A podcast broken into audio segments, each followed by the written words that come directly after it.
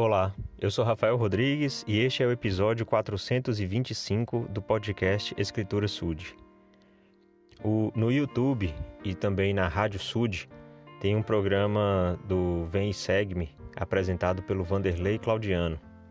É uma pessoa que se tornou um grande amigo e ele grava todos os dias vídeos com as designações do Vem e Segue-me.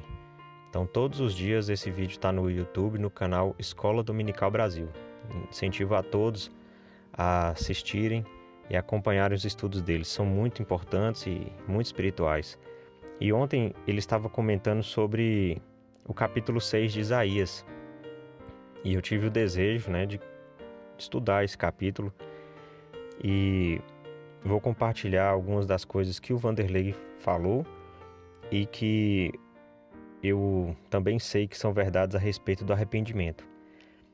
Na situação, Isaías ele viu o Senhor, né? Ele viu o Senhor num trono, assentado sobre um trono, e aquela experiência fez com que ele refletisse a sua condição de dignidade. Né? Então, assim, imagina a humildade de Isaías, imagina a humildade de qualquer pessoa que se coloque diante do Senhor para se sentir ainda assim indigno.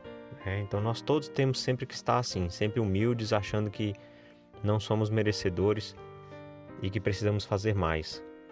E aí Isaías diz assim no versículo 5: Ai de mim, pois estou perdido, porquanto sou um homem de lábios impuros, e habito no meio de um povo de impuros lábios, porque os, os meus olhos viram o Rei, o Senhor dos Exércitos. Então ele estava ali se declarando um pecador. Né? E aí na sequência diz: Porém, um dos serafins voou para mim, trazendo na sua mão uma brasa viva, que tomara do altar com uma tenaz. E com ela tocou a minha boca, e disse: Eis que isto tocou os teus lábios. Assim já se tirou de ti a tua culpa, e já está estipado o teu pecado. Então, a, a, o desejo, a, o sentimento, né, o coração é, quebrantado e o espírito contrito de Isaías fizeram com que ele fosse perdoado dos pecados. E aquele ali, simbolicamente representado por uma brasa né, que, que foi retirada da, da fogueira ali e tocado os lábios dele, foi para limpar, né, para queimar todos os pecados. E então, logo o desejo de Isaías foi o de proclamar o Evangelho, porque depois disso ouvi a voz do Senhor que dizia: A quem enviarei e quem há de ir por nós? Então disse eu: Eis-me aqui, envia-me a mim. Então logo ele teve o desejo de servir ao Senhor. Então o arrependimento traz isso para a gente, né? traz o desejo de servir, de ser grato, de retribuir ao Senhor por ter nos é, limpo dos nossos pecados. Então eu sei que o processo de arrependimento ele é difícil. A gente precisa ter muita humildade para reconhecer que estamos errados.